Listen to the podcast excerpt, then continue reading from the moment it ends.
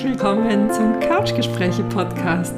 Mein Name ist Petra Oleni, ich bin hier dein Podcast-Host und wenn ich gerade kein Couchgespräch führe, dann stehe ich Menschen in fordernden Situationen als Lebensbegleiterin zur Seite, schenke Orientierung, Perspektivenweite, aber vor allen Dingen ein beherztes Ja zu dem, was das Leben gerade parat hält. Du findest hier inspirierende Gäste, die ihr Leben direkt aus dem Herzen heraus gestalten und uns mitnehmen in ihr persönliches Herzwärts unterwegs sein. Ja, ich wünsche dir jetzt ganz viel Freude beim Eintauchen, Lauschen und Hinspüren. Ich freue mich sehr, wieder mal ein ganz besonderes Gespräch mit dir teilen zu können. Ich sitze nämlich hier bei Martina Oleni. Martina und ich, wir sind beide Teil einer Patchwork-Familie, tragen tatsächlich den Namen vom selben Mann. Und ja, ich freue mich sehr, dass wir hier sprechen, weil die Martina hat ein, ein Schicksal durchlaufen. Sie hat ihren Sohn in den Tod begleitet. Ihr Sohn Chrissy ist mit 21 Jahren vor genau neun Jahren gegangen. Und heute ja, möchten wir dich ein bisschen mit auf diese Reise nehmen. Also Martina, danke, dass ich hier sein darf. Sehr gerne.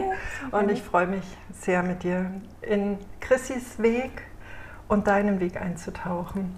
Ihr habt kurz vor Chrissys vierten Geburtstag die Diagnose erhalten, dass er eine sehr ernste Erkrankung hat. Magst du uns in diesem Moment nochmal mitnehmen? Ganz kurz, ähm, genau, wir haben zwei Tage vor seinem vierten Geburtstag erfahren, dass er ein Weichteilsarkom, ein sogenanntes Fibrosarkom hat, damals im rechten Unterarm.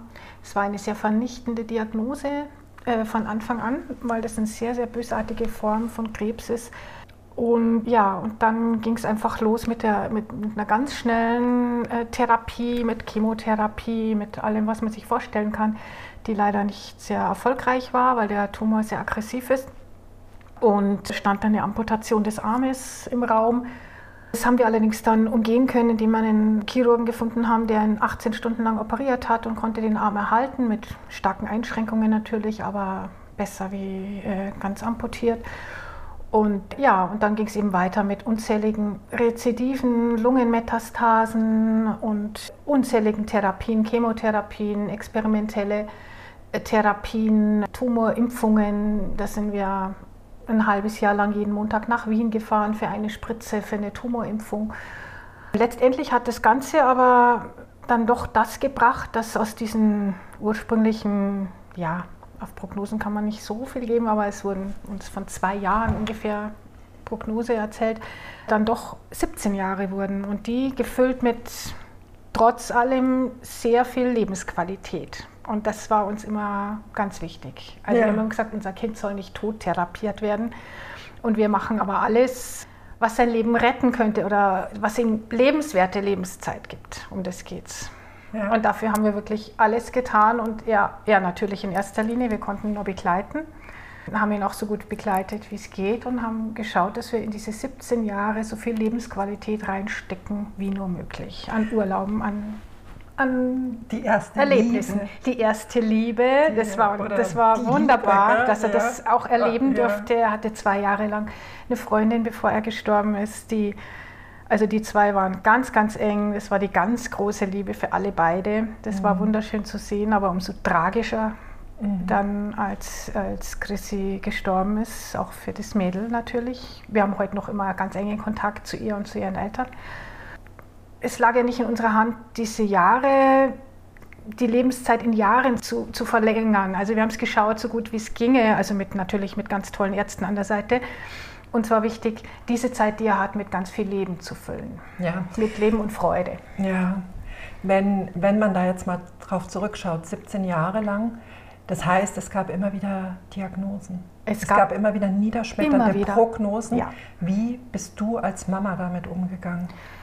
Ganz, ganz schlimm. Also äh, du hast natürlich vor jeder Untersuchung wahnsinnige Angst, weil wenn man das paar Mal mitgemacht hat, dass es irgendwelche niederschmetternden Ergebnisse gibt nach einem MRT, nach einem CT, wie auch immer, dann ist man da sehr sensibilisiert. Und es gab halt leider auch immer wieder diese, Geschichten, dass, es, dass man wieder Tumore gefunden hat, vor allem Lungenmetastasen immer wieder äh, auftauchten. Das ist unser Chefarzt sagte mal, das ist wie bei den Schnecken, du bringst 10 um und 20 kommt zur Beerdigung und so ist es leider auch. Klingt ein bisschen makaber, aber so ist es. Ja, also ist es tatsächlich so, dass man ein paar Tage in ein ganz tiefes Loch fällt und denkt, das darf doch alles gar nicht wahr sein und sich dann aufrappelt und dann der Kampfgeist wirklich wieder so kommt und sagt, so und jetzt mal was können wir tun? Was können wir machen? Ja? Was gibt es an Therapien?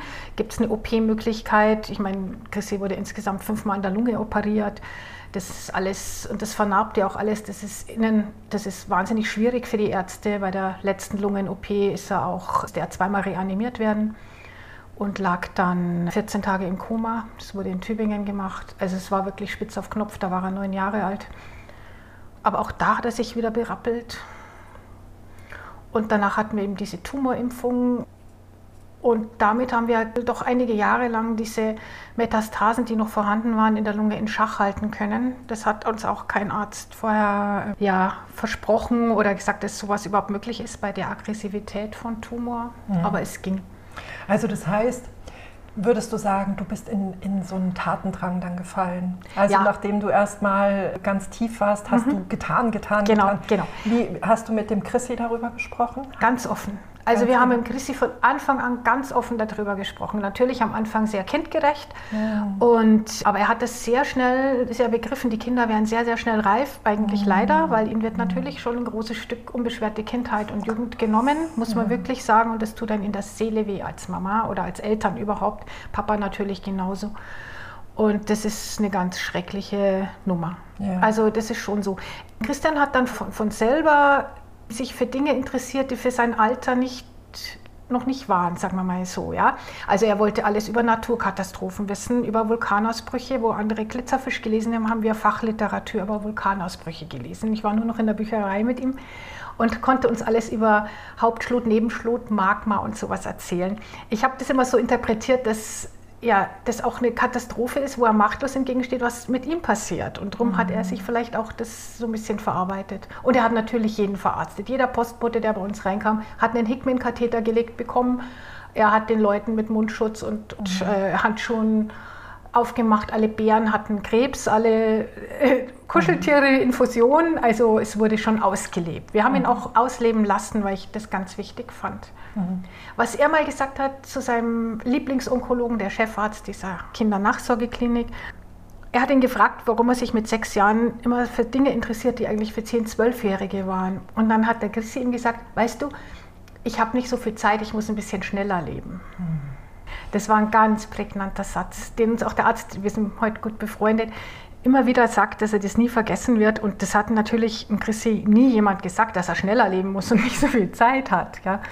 Das hat er offensichtlich selber gespürt, dass er alles im Zeitraffer machen muss. Mhm. Ja, ja, Führerschein in 14 Tagen, mhm. zack, Ferienkurs, 14 Tage, Führerschein da. Also mhm. er hat alles wirklich, Schule ging äh, super, er hat alles im Zeitraffer gemacht im Prinzip. Mhm. Ja. Schon heftig, aber wie du sagst, also man fällt nach solchen Rückfällen immer wieder nach dem ersten Schock, den man durchaus hat, mhm. in einen wahnsinnigen Tatendrang. Und ich glaube, das ist die Natur der Sache, dass man immer was tun will. Man mhm. will aktiv, man will nicht passiv sich dem ergeben, mhm. sondern man will aktiv was dazu tun, dass, es, dass man irgendwie diese schier ausweglose Situation umkehren kann oder stoppen oder ein bisschen äh, verlangsamen kann. Ist ja eine Form des kompletten Ausgeliefertseins. Ja. Und indem du was tust, hast du zumindest das genau. Gefühl. Auch wenn man es effektiv vielleicht nicht hat. Ja, ja aber man, genau. hat, man hat so ein bisschen das Gefühl, ich kann da jetzt beitragen, ich kann irgendwas aktiv dazu machen, dass es meinem Kind vielleicht besser geht. Mhm. Wie hat sich das denn auf die Partnerschaft ausgewirkt? Also war das dann so ein wir drei gegen alle, die drei Musketiere, oder war das ein jeder hat so seinen Umgang? Mhm. Das war die ersten Jahre durchaus so. Also da haben wir wirklich, das war äh, wir drei gegen alle anderen so, gegen alle, die irgendwie wissen, wie es wirklich geht. Oder gibt es ja Großeltern, die dann genau wissen, was man zu tun hat, damit das Kind nicht krank wird. Und solche, es gibt schon so ein paar dumme Sprüche, die man sich da anhören muss. Aber wir haben das sehr, sehr gut zusammengehalten. Es ging auch einige Jahre so. Aber ich war natürlich auch immer wieder mit Chrissy über eine ganz lange Zeit im Krankenhaus stationär. Und irgendwann haben wir nur noch funktioniert. Also es war nur noch so, dass Papa kam dann rein, ich bin schnell heim, habe geduscht, habe schnell die Wäsche gemacht, alles fertig gemacht und gleich wieder in die Klinik und schnell wechseln. Wir haben uns nur noch auf dem Klinikflur begegnet. Mhm. Und zwar nicht über ein paar Wochen, sondern über Monate, über Jahre. Mhm. Und da bleibt natürlich alles auf der Strecke, muss man ganz verliert ehrlich sagen. Sich, man verliert sich und jeder mhm. geht natürlich dann noch anders für sich damit um. Ja? Mhm. Also wir haben uns als Paar verloren, muss man mhm. sagen, leider, weil wir waren wirklich ein gutes Team. Aber als Eltern, als Eltern haben wir uns nie verloren. Mhm. Und da bin ich echt stolz drauf, weil wir waren mhm. bis zum Schluss für ihn da. Mhm. Ja. Ja, und auch heute ist. Heute sind wir noch Beziehung. immer gut befreundet. Ja, genau. Und das finde ich wichtig, dass man nicht im Groll das Ganze macht, sondern auch rückschauen kann, dass jeder auch sein Bestes gegeben hat zu dem Zeitpunkt. Genau. Und das ist auch nicht anders. Wir sind als Eltern bis zum Schluss für Christit gemeinsam da gewesen, mhm. immer. Also wirklich. Und das war, ich glaube, das ist ein ganz, ganz großes Geschenk, was wir ihm dann trotz diesem ganzen Drama machen konnten, dass wir seine Eltern immer waren. Mhm. Magst du uns mitnehmen an dem Tag, als er dann tatsächlich gegangen ist? Ja, das war, ja, das ist der schlimmste Tag, keine Frage. Das war so, Chrissy ähm, hatte ja, seit er 16 war, einen zweiten Tumor bekommen, als Dankeschön für die lange Therapie. Also da wird das Knochenmark und so, so geschädigt, dass das irgendwann selber Tumore bildet. Viele kriegen Leukämien. Er hat ein Ewing-Sarkom bekommen, auch wieder in der Lunge und vor allem in der Wirbelsäule.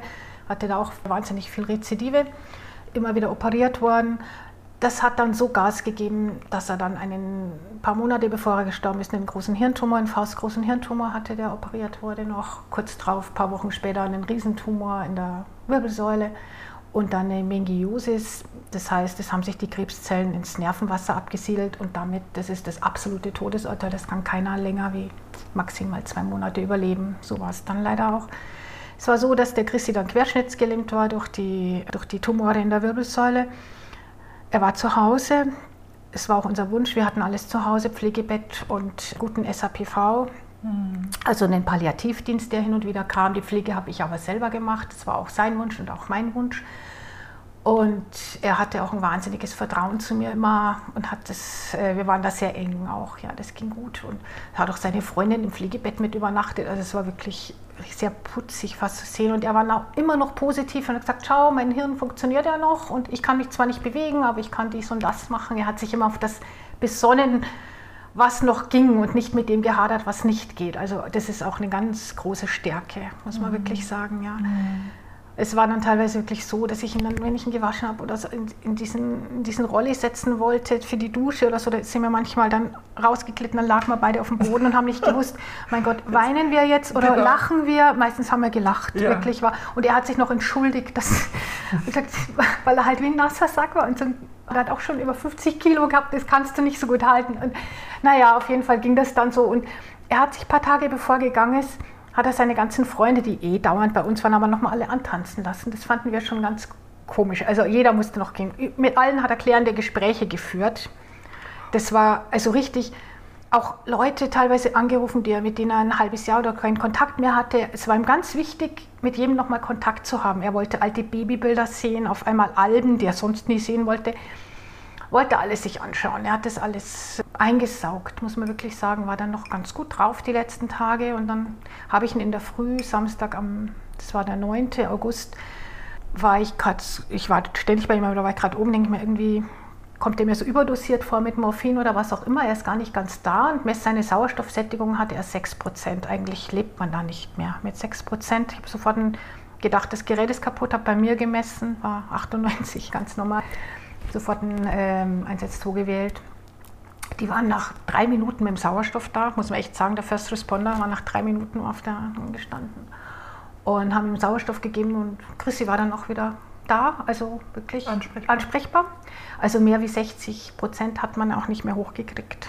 Es ist offensichtlich eine große Lungenmetastase äh, geplatzt und hat dann eben das, den Raum freigegeben in der Lunge war dann eigentlich so. Dann haben sie gesagt, okay, er müsste trotzdem jetzt, also Klinik wäre schon angesagt, weil sonst das kann man daheim jetzt so auch nicht machen. Und kam dann die Feuerwehr und ähm, aus dem Haus, aus seinem Zimmer oben im zweiten Stock. Wir konnten in die, die enge Treppe bei uns im Doppelhaus, die, da hast du dir nicht liegend runtergebracht. Und die kamen dann und haben ihn da praktisch mit der Drehleiter geholt. Von außen? Von, von außen mit der Drehleiter. Alle Nachbarn standen gegenüber auf den Balkonen. Also es war ganz gruselig eigentlich. Chrissy war relativ cool. Ich stand unten, hat mir nur, Mama, vergiss meinen Laptop nicht. Ich brauche meinen Laptop. Den musst du doch mitnehmen. Mein Gott, Kind, es ist alles andere wichtig wie dein Laptop, aber okay. Und wir sind dann in, in, die Klinik gefahren und es war dann ziemlich schnell klar, dass sie gesagt haben, ja, wird nicht mehr gehen. Waren in Großhadern. Und dann ging es darum, wo man ihn hin verlegt. Und dann haben sie eine von der Palliativstation geholt, die, das war auch so gruselig, die dann sagt, ja, wir haben nur bis Montag ein Bett, die vor ihm gesagt haben, bis Montag muss er gestorben sein, weil wir dann das Bett brauchen. Und dann gedacht, nee, auf die Station kommt er ganz sicher nicht. Das, also ich kriege hier gleich Schnappatmung. Mhm.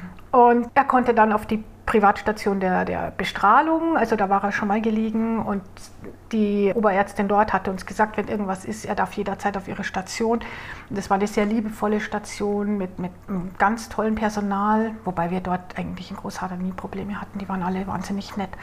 Bis auf diese Aussage dieser Palliativstation, die fand ich jetzt sehr daneben. Naja, auf jeden Fall war er dann auf dieser Station und wir hatten ein Zimmer für uns alleine bekommen und sie haben ihn dann auch nicht mehr an Geräte angeschlossen. Er hat es auch in seiner, er hatte eine Patientenverfügung, mhm. Betreuungsvollmacht, alles hatten wir mit ihm eh schon gemacht. Und darum haben sie ihn auch nicht irgendwelche, irgendwelche Geräte noch geschlossen, auch nicht zur Überwachung, mhm. weil das macht dann nur wahnsinnig, wenn es piepst und ja, du willst das auch nicht so. Mhm. Du kriegst es mit und mhm. alles gut. Er lag dann da, hat Sauerstoff bekommen. Wir waren bei ihm und er hat uns auch gesagt, ja, er ist in der Sterbephase. Man sieht es, man merkt mhm. das, alles klar. Und wir waren da. Seine Freundin war noch bis abends um neun auch bei ihm. Mhm. Und wir haben sie dann aber auch heimgeschickt. Das wäre nichts. Mhm. Das Mädel war damals 19, das mhm. ging nicht. Und Chrissy hat sich noch verabschiedet, sagt, ja, bis morgen dann und so. Hm, Gab es leider keinen Morgen mehr für die beiden. Ja, er hat dann immer schwächer geatmet. Es war dann einfach so ein Dahingleiten. Ich muss sagen, die Ärztin, die uns da betreut hat, die war wahnsinnig lieb. Auch der Pfleger, der Dienst hatte, wir kannten die alle auch schon. Die waren wahnsinnig fürsorglich, wahnsinnig lieb. Sie haben geschaut, dass er keine Atemnot hat, mit Morphinen, mit Tavor, also gut, gut und fest dosiert, sagen wir es mal so, ja, äh, so dass er äh, entspannt. Äh, entspannt sein konnte. Er war aber noch vollkommen ansprechbar mhm. bis eine halbe Stunde davor, ja. Mhm. Genau.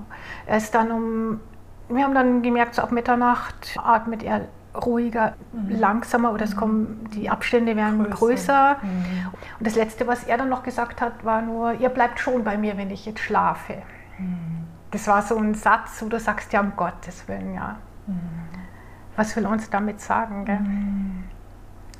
Mhm. Ja. Und um 0.55 Uhr ist er dann gegangen.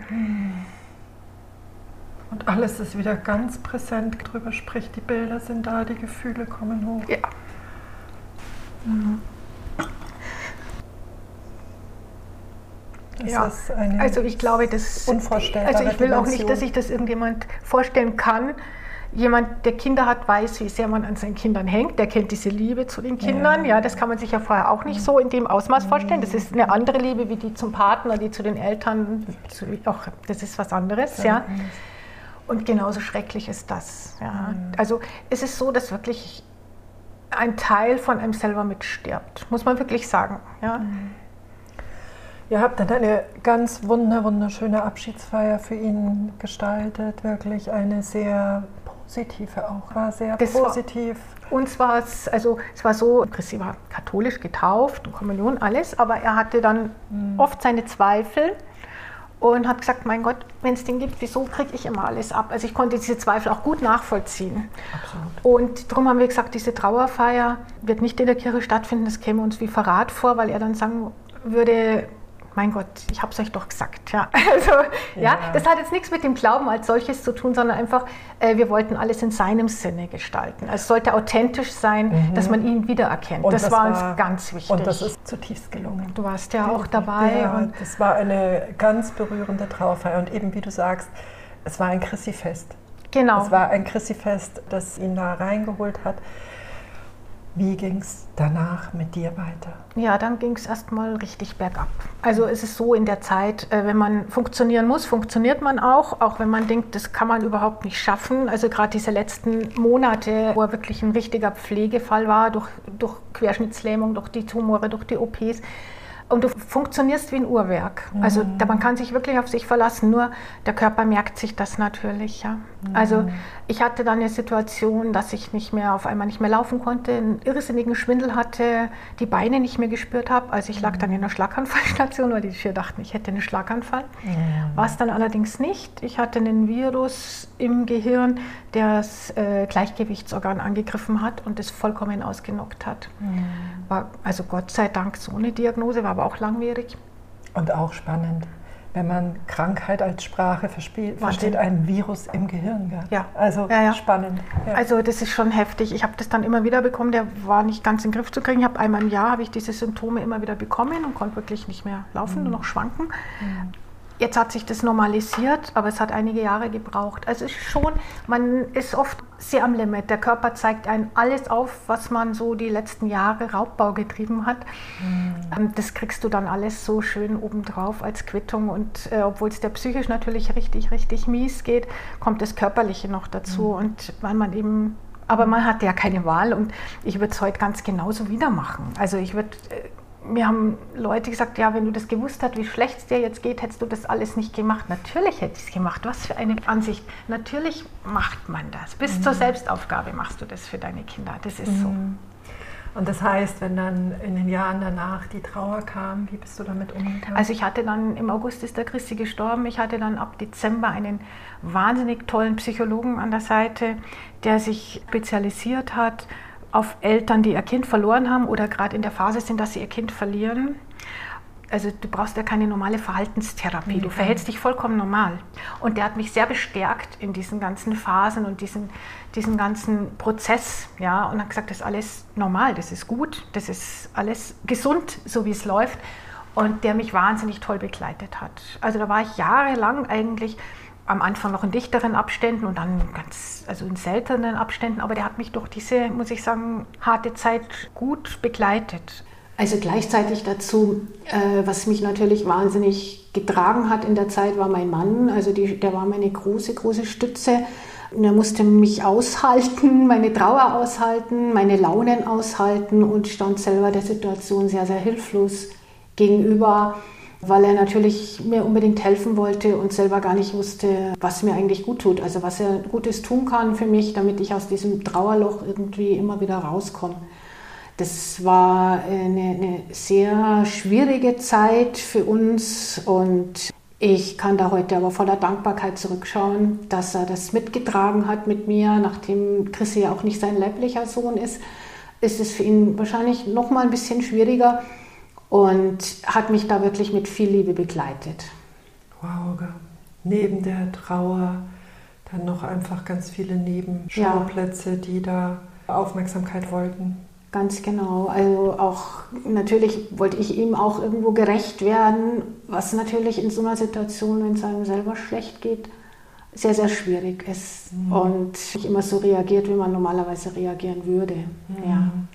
Weil es gibt nicht diese Trauerphase nach dem Buch, jetzt bist du in Phase 2, dann in Phase 3 und bei einem Kind ist das alles über den Haufen geworfen. Da gibt es keine Phasen, weil irgendwann, denke ich mir mal, bleibt dieses Level einfach da ja. und dann musst du, liegt es an dir, du musst lernen, mit diesem Schmerz zu leben und zu akzeptieren, dass dieser Schmerz immer zu deinem Leben gehört, dass der dich auf Schritt und Tritt begleitet, ob du das willst oder nicht. Das ist wie ein Schleier. Ja, es ist halt auch so, dass man sagt, man, man lernt wahnsinnig viel über sich, äh, wie man reagiert in diesen Situationen, was man daraus macht oder welche Stärke man innerlich besitzt, um dann zu sagen, okay, ich habe jetzt nur zwei Optionen, entweder ich springe jetzt hinterher oder ich mache was draus. Ich mache was aus dem Leben. Mein Kind hat es mir so viele Jahre gezeigt, wie das geht das Schöne aus dem Leben rauszuziehen. Das hat er ja wirklich. Er hat ja wirklich sehr intensiv gelebt und wenn es ihm gut ging, sehr alles mitgenommen, was ging und es war richtig so. Wir haben auch immer ihn dabei sehr unterstützt, dass er ganz viel Leben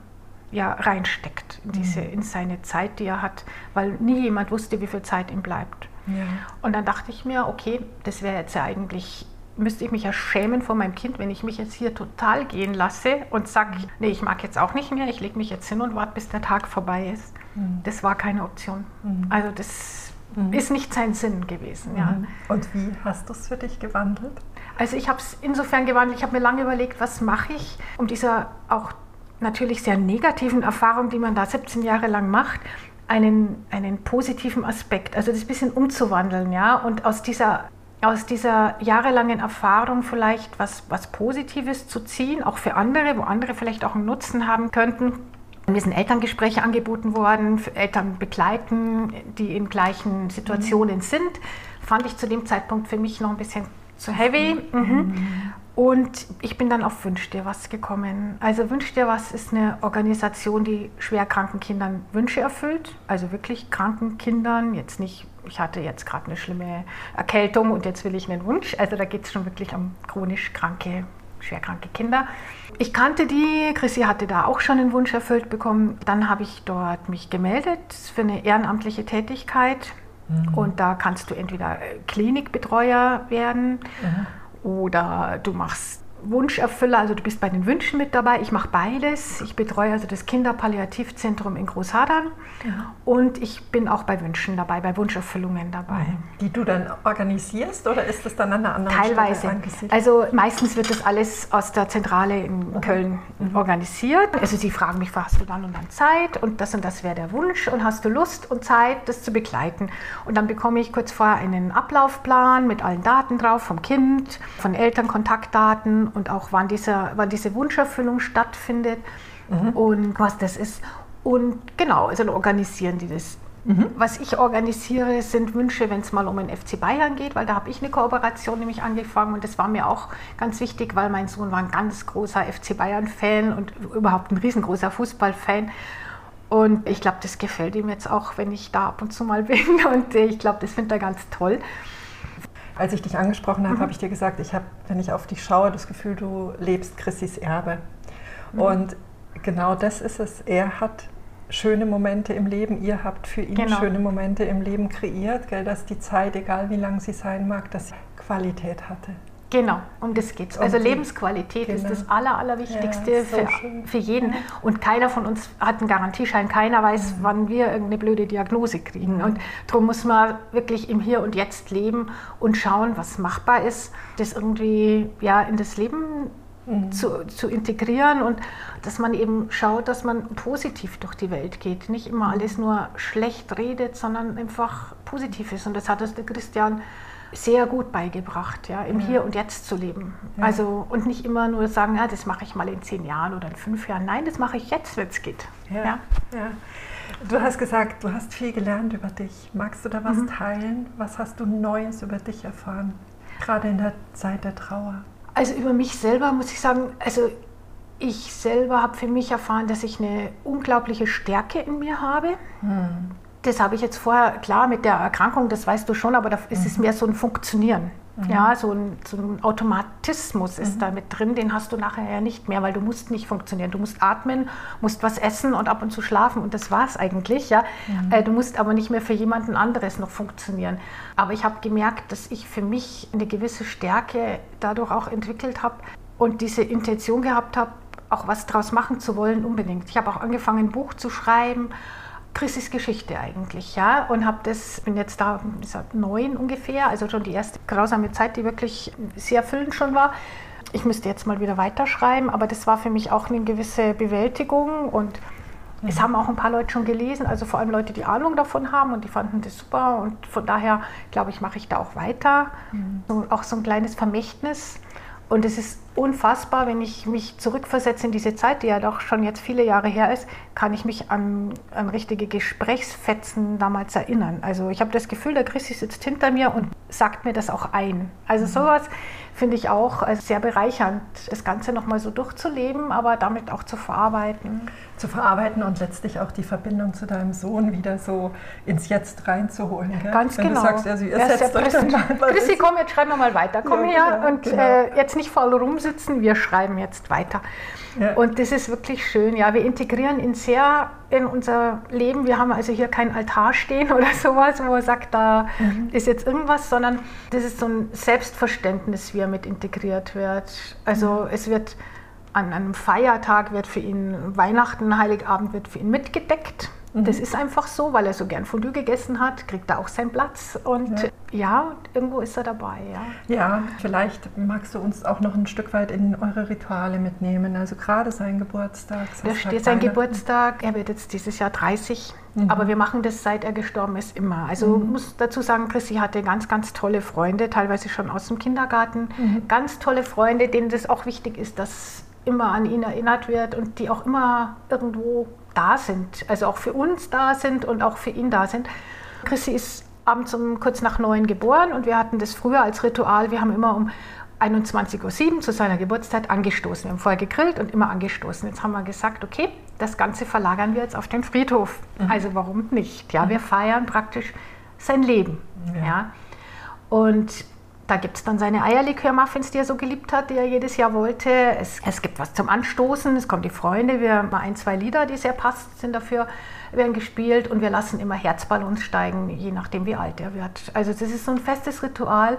Wir stehen meistens bis Mitternacht mit seinen ganzen Freunden dann da und ratschen und lachen auch. Wir dürfen auch lachen. Mhm. Die erzählen uns sehr lustige Geschichten und es kommt jedes Jahr irgendwas Neues auf, was wir noch nicht wussten von ihren gemeinsamen Erlebnissen. Vom intensiven Leben. Als junger Erwachsener ja. und auch als Jugendlicher sehr lustig. Und wir haben immer das Gefühl, er ist wirklich ganz fest dabei und es gefällt ihm, dass alle sich weiterhin versammeln, so wie es früher war, eben bei uns im Garten. So ist es jetzt am Friedhof. Wir haben das mhm. große Glück, dass unser Friedhof immer aufhat. Mhm. Rund um die Uhr, das geht ja nicht überall. Bei uns geht es. Mhm. Seine Freunde hatten von der Spielvereinigung in Unterhaching haben für ihn eine Schweigeminute organisiert, als er gestorben ist, weil er ja sehr viel gemacht hat für den Verein und haben dazu ein Bild von ihm gemalt, ein ganz tolles, ganz großes auf Leinwand und haben uns das dann geschenkt. Und das kann man sich jetzt nicht ins Haus hängen, weil das ist wirklich groß. Mhm. Aber das stellen wir jedes Jahr an seinem Geburtstag da an seinem Grab mit auf. Das ist also, steht auch schön. da. Das ja. ist wirklich schön. Es stellen sich mittlerweile wildfremde Leute, die gerade zum Gießen kommen, mit dazu und fragen, ob sie sich mehr zustellen dürfen, weil die das so, so herzergreifend finden und mhm. berührend finden. Und ja, das ist ein schönes, sehr schönes Ritual. Toll. Das ist für uns auch wichtig. Mhm. Und ich finde das sehr toll und bin sehr berührt, wie diese jungen Menschen das unbedingt aufrechterhalten wollen. Mhm. Also wenn wir da nicht rechtzeitig sagen, ihr wisst, Geburtstag ist wieder da, dann schreiben die uns an. Gibt es dieses Jahr vielleicht nichts oder wie? Ja. Denen ist es wichtig, dass wir das machen. Was macht es mit dir, wenn du siehst, wie diese Freunde jetzt ja den Lebensweg weitergehen und älter werden? wenn du da drauf schaust? Also ich finde es total schön, dass wir Anteil nehmen dürfen an ihrem Leben. Ja, ich bin da nicht verbittert oder sagen, oh, die haben das schon, mein Sohn nicht mehr, überhaupt gar nicht. Also wir mhm. freuen uns für die von Herzen. Mhm. Ähm, es sind jetzt auch die ersten Babys schon da, also ganz süß. Wir freuen uns sehr für diese jungen Menschen, dass die ihren Weg gehen und sind froh, dass wir ein Teil davon sein dürfen und auch praktisch so ein bisschen auf dem, auf dem Laufenden gehalten werden, was sie machen. Natürlich denkt man sich immer, mein Gott, was wird, was wird unser Sohn jetzt machen? Wie wird er jetzt aussehen? Mhm. Ich meine, es sind jetzt doch neun Jahre. Mhm. Er war 21, als er gestorben ist. Ähm, er wäre jetzt ein junger Mann und mhm. nicht mehr, mhm. da war halt noch doch ein bisschen noch Jugend dabei mit 21. Gell? Mhm. Und das sind halt solche Fragen, aber da kann man sich auch drin verlieren und das möchte ich nicht. Für uns bleibt halt immer 21, das ist halt einfach so. Aber wir sehen es natürlich an den anderen, dass es weitergeht. Mhm. Und wir haben auch noch immer regen Kontakt zu seiner Freundin mhm. und zu, zu, den Eltern von mhm. seiner Freundin. Wir sind gut befreundet mit ihnen und, und, treffen uns auch oft. Und es ist einfach schön zu sehen, wie auch jeder sein, seinen Weg geht. Ich kann das ohne Groll, ohne ohne irgendwie Neid oder sowas verdammt nicht. Also das kann ich wirklich gut beobachten und, und sehen und freue mich für die alle mit. Also mhm. muss ich ganz ehrlich sagen. Das ist schön zu sehen. Ja. Ah, Martina, die letzte Frage. Du hast es vorher angesprochen, dein Sohn war FC Bayern-Fan. Ja. Stell dir vor, du hast das Stadion, es ist rippelrappel voll und du darfst eine Durchsage machen. Oh Gott. Was möchtest du diesen, ich weiß gar nicht, 60.000, wie viele passen da rein Ich in München in die ja, Allianz Arena? Viele. Zigtausend. Viele, viele. Du gibst diesen zigtausend eine Botschaft mit. Was wäre deine Botschaft in diesem Stadion? Die Botschaft an alle, Ja, was würdest du dort mitgeben wollen?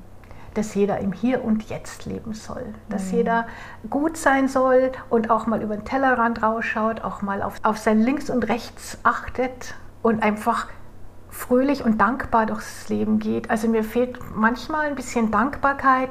Es ist alles so selbstverständlich geworden. Ich finde äh, so, eine, so eine Dankbarkeit, also von Demut möchte ich jetzt nicht sprechen, aber es ist alles kein Selbstläufer. Und ich finde das schön, wenn man einfach dankbar wäre, wenn man gesund ist und im Hier und Jetzt leben darf und so viel erleben wie wir das alle können auch, ja, wenn wir gesund sind. Wenn man im Hier und Jetzt lebt und ein bisschen positiver durchs Leben geht, finde ich das ganz, ganz schön. Und ich glaube, das wäre auch die Ansicht von Chrissy, sich nicht über Kleinigkeiten immer aufzuregen, sondern einfach sich über das zu freuen, was man hat und was man noch kann, so wie er es auch gemacht hat. Er war querschnittsgelähmt im Pflegebett und konnte wirklich nicht mehr viel und hat trotzdem das hervorgehoben, was er noch kann. Und das finde ich bewundernswert. Schön. Da setzt jetzt den Samen mit deiner Stadion-Durchsage. Martina, ich danke dir. Ich möchte gerne sagen, es berührt mich sehr von Mutter zu Mutter, was für einen Weg du gehen musstest. Und es ist wirklich ein Müssen an der Stelle. Ja, dass du das jetzt so wandelst, diesen Schmerz, Ja, dass du Ja. das wandelst, um da anderen Menschen zur Seite zu stehen. Danke dir. gerne geschehen. Dir wünsche ich einfach genau das, was die Martina gerade gesagt hat. Eine Zeit voller Dankbarkeit für das, was dich gerade umgibt. Egal. Weil Meistens ist das so viel mehr Gutes, als man auf den ersten Blick vielleicht wahrnehmen kann.